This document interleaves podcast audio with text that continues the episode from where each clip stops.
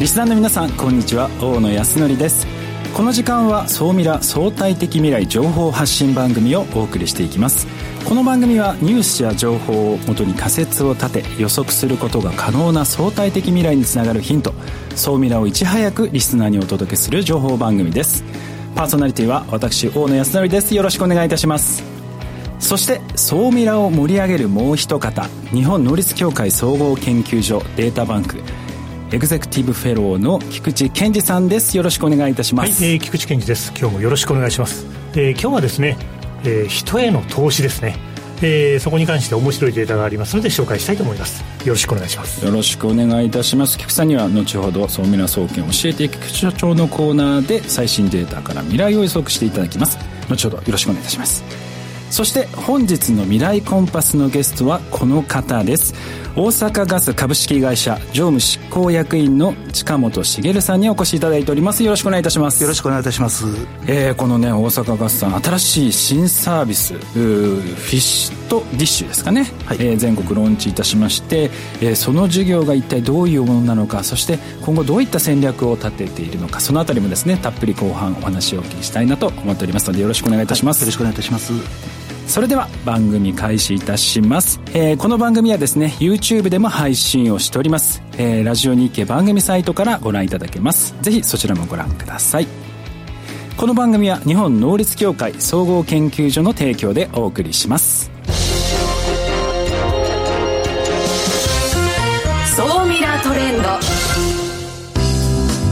えー、そうみなトレンドこのコーナーではですね、えー、ビジネスの最新ニュースを解説していきます。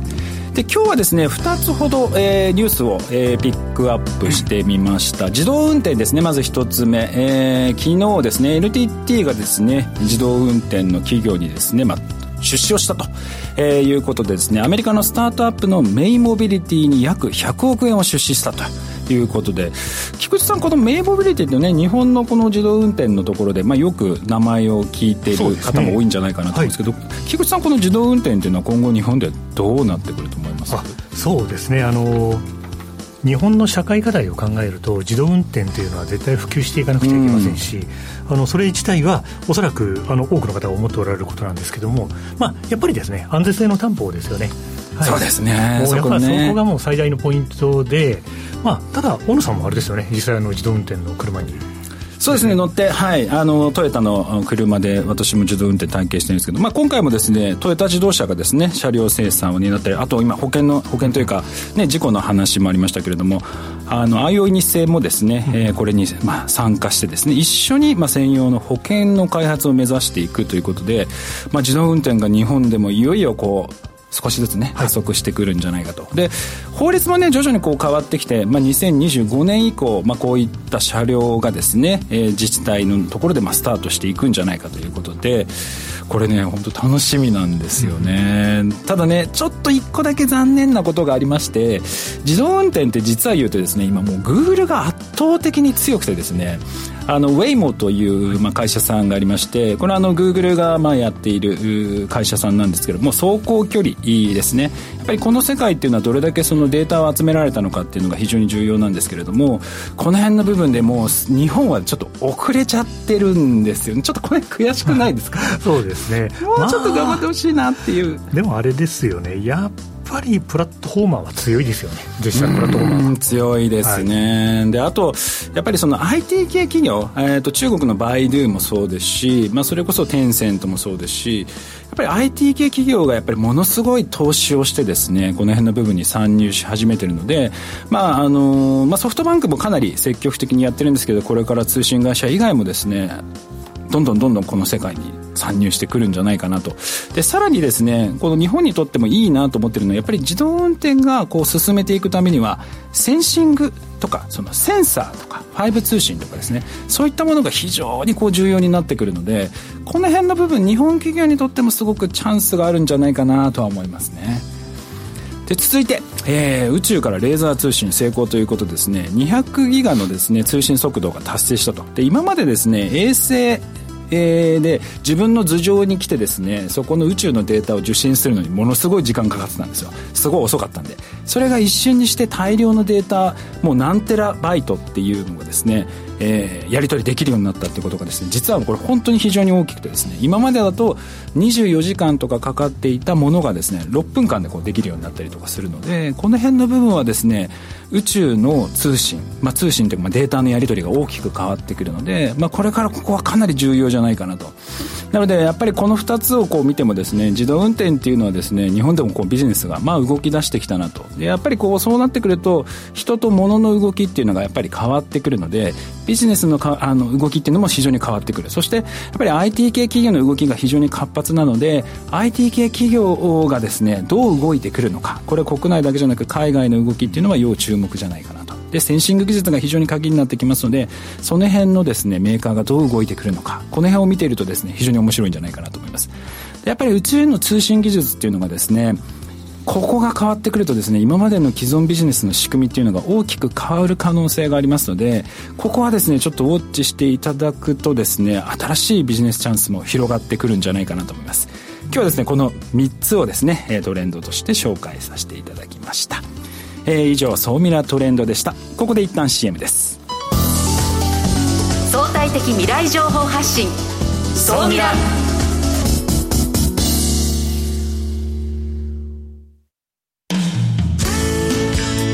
組織の未来創造のために今最も重要なテーマの一つが事業開発です。その事業開発を支援すべくスペックホルダーと日本能率協会総合研究所あつらいの3社が新サービスをスタートしました。まずは総ミラウェブサイトから「モンジュ MONJU プロジェクト」のバナーをクリック。専用サイトからご相談ください。総ミラー総研教えて菊池所長。最新データから未来がわかる総ミラ総研教えて菊池所長のコーナーです。菊池さんよろしくお願いいたします、はい、今週もよろしくお願いします。はい、今週はですね、未来に向けて、これ大事なことなんです。それとも人生の忘れ物を取りに行くのか。さて、これは一体何の話題だろうということでですね、うん、展開していきたいと思います。で、今回のデータです。これはですね、積極的な方は12.7%もいるのか、12.7%しかいないのか。100%から見れば少ない数字ですよね。あと、あまり意欲的ではない方が50%近くいる。一体何の話をしているのか。多分これだけだとさっぱりわからないと思いますので、中身の紹介をですね、していきたいなというふうに思います。えー、今ですね、まあ多分多くの方はご存知だと思いますけれども、日本政府というのは、人への投資、人材の教育を成長戦略の中に掲げてるんですね。しかもあのこの国は世界最速高齢化の国なので、やっぱりある程度シニア層の方、あの私もあのだんだんだんだんこれからシニア層にですね、あの突入していくわけなんですけども、そういう人たちへの投資をしていこうということで、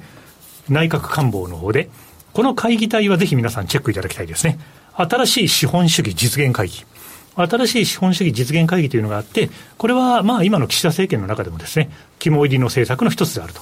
そして、その中でですね、まあ実は10月にですね、あの、新しい会議が行われたんですけども、そこで、リスキリング。最近よく聞く言葉ですね。学び直し。リスキリングを積極的に行っている緑やシニアの方というのは、全体の12.7%という数字だと。そういうデータです。はい。12.7%。多いんですかね、少ないんですかどう思われますかね で。この調査結果、なかなか面白くてですね、まあ、実際にあの YouTube をご覧の皆様には、今、グラフが目の前にですね、ちょうど広がっていると思うんですけども、はい、ちょっと見づらいですかね。あの、ミドルとシニアの学び直しのタイプの割合っていうのがあるんですよ。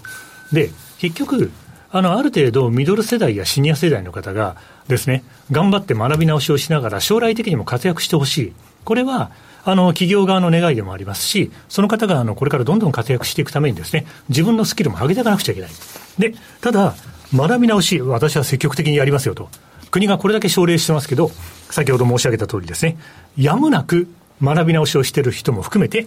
14%ぐらい。そして、趣味だけは頑張って勉強しますと。はい。あの、高齢者のですね、の方でも、まあ、まあ、私自身もそうなんですけども、やっぱりあの趣味としている領域というのは一生懸命勉強する。そこを学んでいる人は8%ぐらい。あと、やるつもりはある。あの、よくありますよね。あの、英語を学びたいです。来月から英会話教室に入ろうと思います。うんうん、あ、申し訳ありません。ちょっとタイミングがずれました。再来月になります。で、あの、結局ですね、あの、やらない人というのも多いと。これがいわゆる口だけ層と言われるわけですね。その口だけ層と言われる人たちが29.8%多いさらに、そもそもやる気がない人が47.5%。結構多いですね。半分じゃないですか。まあ、まあ、正直言うとこれだけ見てると日本は大丈夫だろうかと 思うような数字がずらーっと並んでるという感じです。ただ、これもですね、あの、これから必要に駆られて、やっぱり考えてみたら、小学生から高校生まで、もうプログラミングの授業が必須化されてます。ということは、これからの世代の人たちっていうのは、デジタル教育を当たり前に受けてくるわけで、大学、今の大学生以上の方っていうのは、これから相当頑張っていかないと、自分たちよりもデジタル知識をすごく持ってる人とか、ものすごく危機感を植え付けられて、頑張っていかなきゃまずいんだよなと思ってる人たちと対峙していかないといけないんですね。そういうふうに考えると、実は緑やシニアの層の人たちが頑張って学び直しをしてくれないと、会社そのものの魅力が落ちちゃう。というのもありますし、その人の人生にとってもですね、うん、どうなんだろうなというようなことになってしまうので、私自身はこの新しい資本主義実現会議の中で、今回10月に行われている議論の中ではですね、まあ実はいろんなことが話し合われてるんですけども、この内容はなかなか面白いなと思って、ソーミラフリークの皆さんにはですね、ぜひご紹介したいということでですね、今回持ってきていたと。そんな感じでございます。はい。で、この会議体はですね、えー、YouTube をご覧の皆さん、次のページになるんですけども、はい。まあ、いろんな論客の人がですね、えー、企業のトップの方からですね、シンクタンクのトップの方から、いろんな人が結構本気度合い強く参加されてます。ですから、今申し上げたリスキリング、まあ、よく聞く言葉だと思いますけども、そこに対して、世の論客の人たちはどんなふうに思ってるのか、個人に何を期待してるのかですね、あるいは国に何を期待してるのか、そんなことも含めてですね、あの、いろんな意見書を提出しているので、今回、10月25日、はい、令和5年ですね、10月25日に行われたこの会議体で、どんな資料が提出されていて、リスキリングをどういうふうに見ているのか、このリスキリングというのはですね、これは誰にとっても一言ではないので、はい、ぜひチェックしていただきながらですね、活躍の幅をですね、どんどんどんどんですね、いろんな方広げていただきたいなと、そんなふうに思います。はい、じゃあ菊池さん今回の総ミラ的にまとめていただきたい、はい、ありがとうございます。えー、総ミラ総研的にまとめるとですね、まあ、リスキリングは重要だと。学び続けるっていうことはですね、これからの時代感において必ず未来につながります。で、私、どちらかというと、今の若い方の方が危機感を持っていて、やっぱり時代背景が違うんですよね。あの、私、あの、バブル世代の人間なんですけども、あの、割とのんきに生きてきたのでですね、まあ、それでも、大学の頃もうちょっと勉強しておけばよかった。若い頃もうちょっとちゃんとやっとけばよかったなということを今更になって思うわけです。ただ時間だけは何をやっても返ってこないので、リスキリングは特に50代、まあ私50代ですけど、そういう世代の人たちはですね、人生の忘れ物を取りに行く感覚で、ぜひ動いていただければと思います。これから若い人たちはですね、相当勉強しながら頑張ってくると思いますので、負けないようにお互い頑張っていけば、日本は、日本企業はもっともっと強くなっていく。そんなふうに思いますので、今日はこの話題を取り上げてみました。ぜひ皆さん、楽しく学んでいただければと思います。今日は以上です。以上、総皆総研教えて菊池所長のコーナーでした。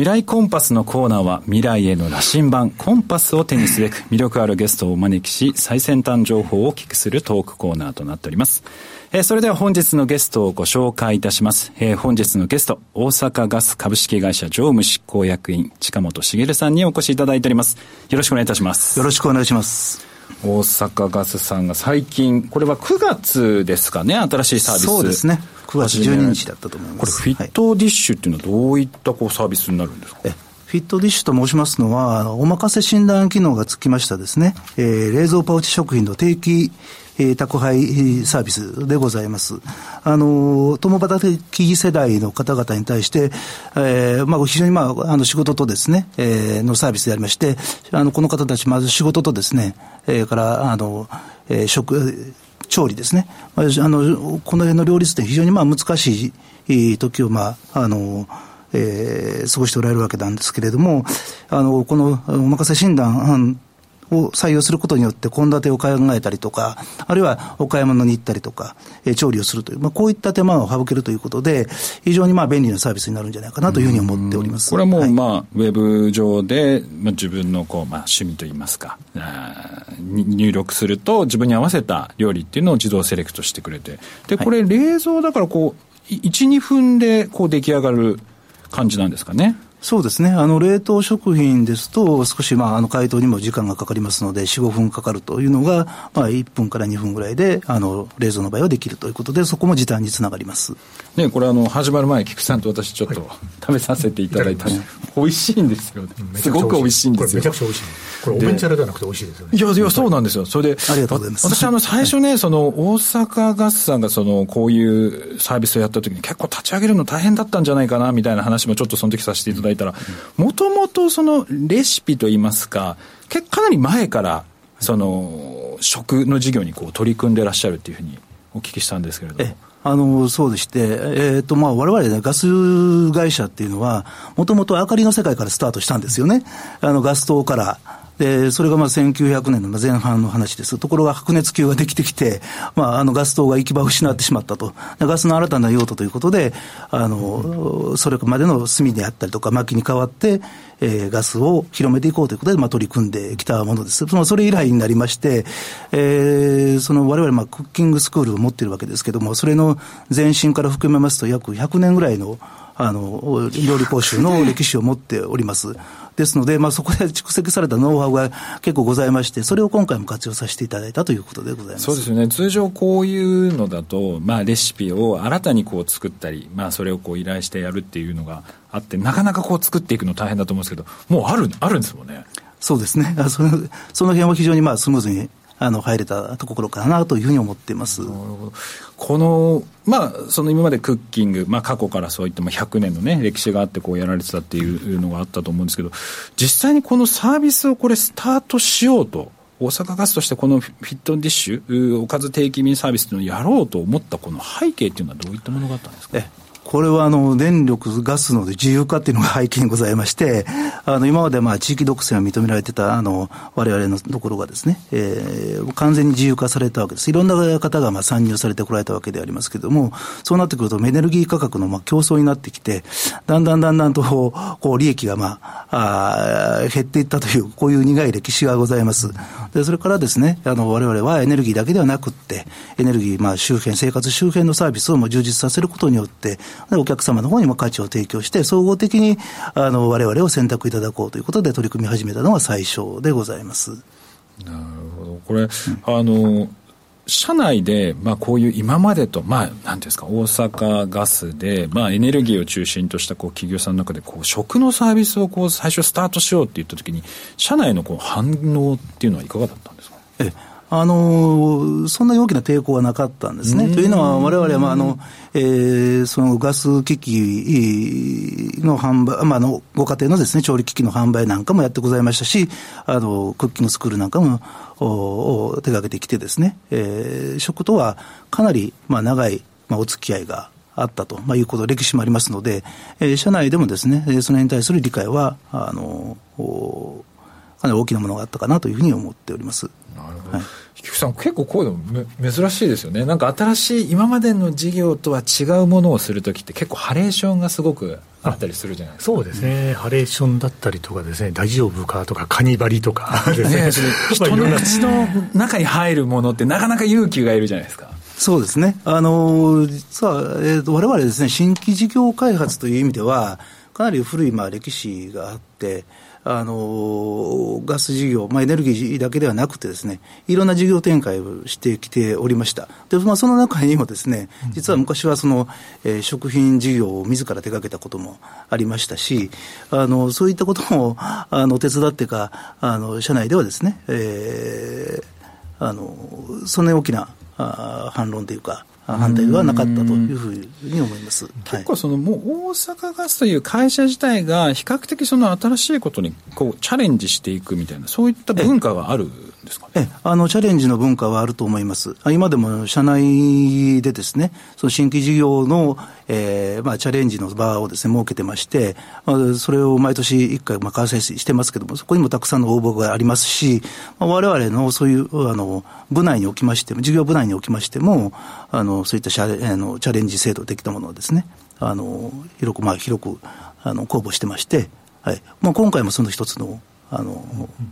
え結果になっています。この新規事業のその組織っていうのは、あのエナジーソリューション事業部の中でもその考えるし、他にもその会社としても組織が。会社全体としても組織がございます、はい。まあ、今回はエナジーソリューション事業部の中でのあの一つのあの例になっております。このエナジーソリューション事業部の方では、他にはどういった新規事業が？ああの固定通信の世界にもあの出ておりますしあの、デジタルプラットフォームって、これはスマイリンクという名前で呼んでおりますけれども、こういったサービスなんかも展開をしてございます。かなり幅広く展開されて幅広くやってますね。はい。あの、えー、電力ガスのまあ自由化があったときに、まあ、あの、社内チャレンジをですね、いろいろみんなみんなに対して、えー、いろいろ考えろと、まあ、こういう指示が出まして、で、その中で、いろいろ、まあ、あの、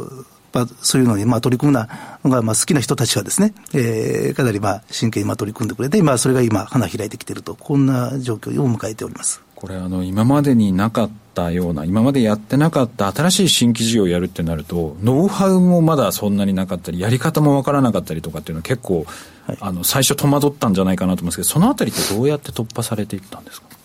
そうですね。あの、まあ、そこはいろんな、まあ、あの、コンサルの方々もいらっしゃいますので、まあ、相談をしながらですね、えー、一つ一つあの解決していったということですね。なので、まあ、内部だけではなく、外部の方とも何かこう連携しながら、はい、新しいその事業というのを作れるような風土っていうのを徐々にこう整えていったそうですね。あの、はい。すべては自分たちはできませんので、あのよくそこを熟知された方々のあの手助けをいただいたということです。菊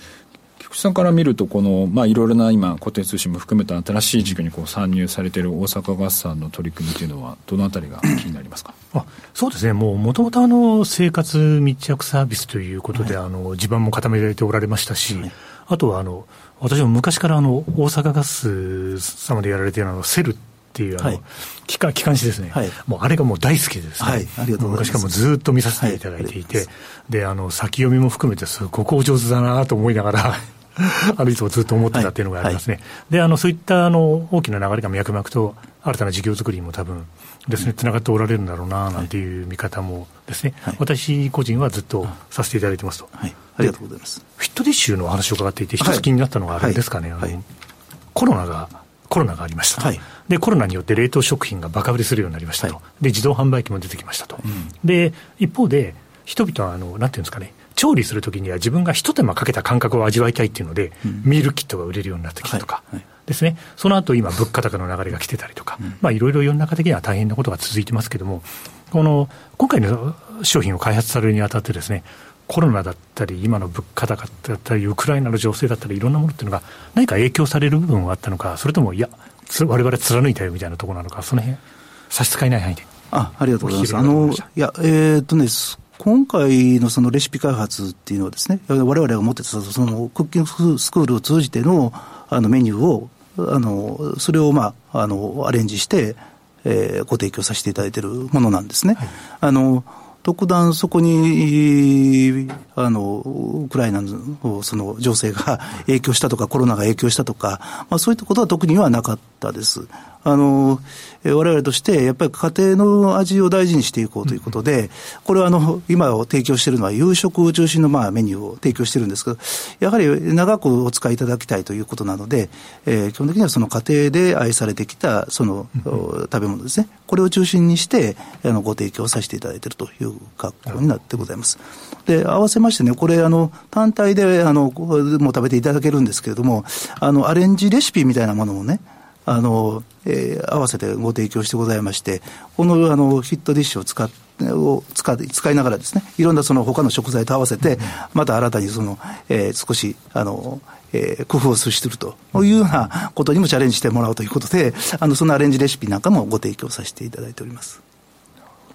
今後そのこのフィットディッシュ含めてですね、この事業をまあどのように展開されていこうというふうにお考えなんですか？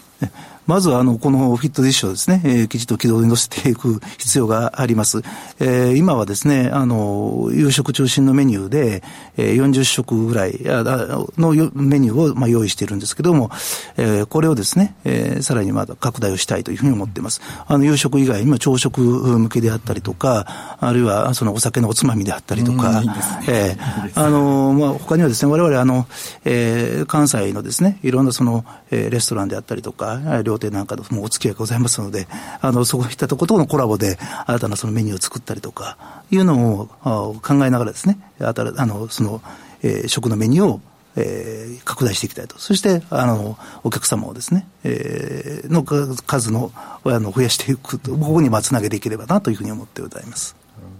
まああのまあ、スーパーさんもそうですし、はい。まあ、いろいろ同じようなサービスやってる企業さんというのも多い中、うん、差別化の要素的なところでいくと、先ほどありました、やっぱり今までレシピですとか、そのキッチン、あのクッキング教室とか、そういうのをやられてたノウハウから出てくる、このお任せ診断みたいなもので、その人に最適なものを提案できるというところが一番強いところそうですね。あの、お任せ診断というのはですね、あのえーまあ、自分でメニュー考えなくていいわけですね。あの基本データであったり、家族構成であったりとか、年齢であったりという、まあ、そういう基本データを入れていただくと、それから自分の思考も入れていただくと。そうすると、まあ、あの、えー、その診断機能が勝手に、あの、えー、お客様に合うものを選んで、えー、それをまあご提供するということなんで、非常にまあ手間が省けるんですよね。まあ、こういったものが一つあります。それからまあ冷蔵であるということ。それから、あとはその、やはりクッキングスクールのそのノウハウが入ってて、飽きのこない、まあ、安心したあの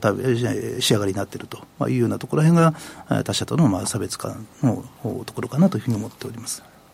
まあ、そちらのですね、サービスの内容ですとか、あと、こちらのサービス開発の秘話ですね、あと、この新規事業の組織のところはですね、細かいところ、これからソーミラアフタートークの方でですね、お話たっぷりお聞きしたいなと思っていますので、ぜひこの後もですね、お話をお聞きできればなと思っております。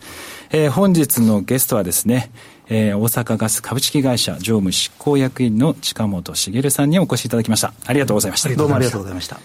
以上、未来コンパスのコーナーでした。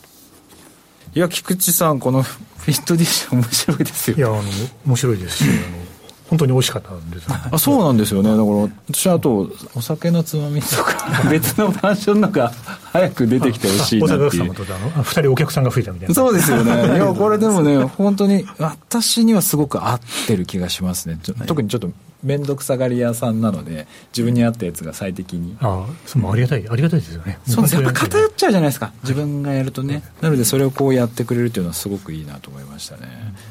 ちなみに菊池さんは自分で作る派ですか？いや私はあれなんですよ。生まれたことが包丁を握ったことはないんですよ。はい？マジですか？マジですあでも私も作ってないな。似たようなもんじゃない。いやだからいいですねこうやって便利なサービスたくさん出てくる本当ですね。素晴らしいですね。いやでもこれからね先ほどの自動運転ではないんですけど、うん、自動運転みたいなものがどんどん変わってくると今までのものの買い方とかっていうのが大きく変わってくると思うんですよね。今までスーパーに行っててそのコンビニとかで買ってたものっていうのが大きく変わってくるのでこの辺りやっぱり自動運転あとドローンもそうですし配達の仕方物流が大きく変わってくるのでやっぱりここねよくウォッチして先に向けて投資していくってことがすごく大事じゃないかなと思いましたね、うんうん、菊池さん今週もありがとうございました。ありがとうございました。この番組は日本能率協会総合研究所の提供でお送りしました